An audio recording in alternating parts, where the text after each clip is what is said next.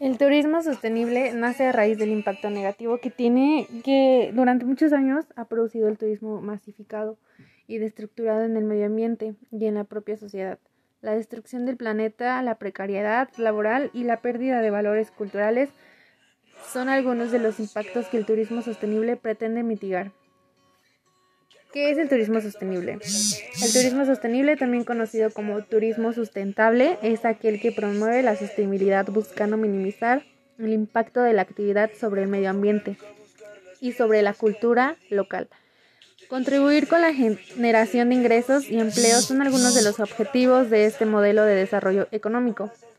Podemos decir entonces que el turismo sostenible es una forma de ver y entender la actividad turística como una alternativa para proteger las áreas de interés turístico y respetar el patrimonio cultural y natural de los espacios en los que se opera.